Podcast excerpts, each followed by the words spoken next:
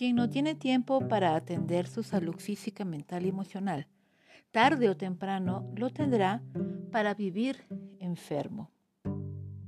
Somos seres trinitarios y requerimos estar en equilibrio en cada uno de los aspectos de nuestra vida.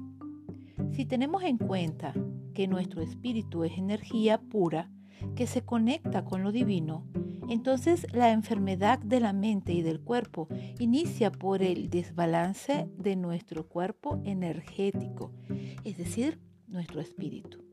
Cuando no nos ocupamos de atender constantemente los tres aspectos de nuestra vida, entonces ocurre un desbalance y es en el desbalance en donde está la enfermedad y también la ausencia de aceptación de las circunstancias en nuestras vidas.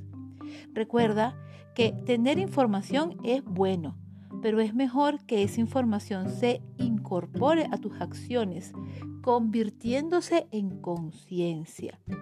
Las alternativas son claras. Dedicarle tiempo al equilibrio que nos mantiene en la salud o dedicarle tiempo a la enfermedad que tan solo nos espera el sobrevivir o llegar a la muerte. Todo en esta vida parte de una decisión. ¿Y tú? ¿Qué decides? ¿Vivir en salud o reservar tu tiempo para la enfermedad? Con amor, Rocío.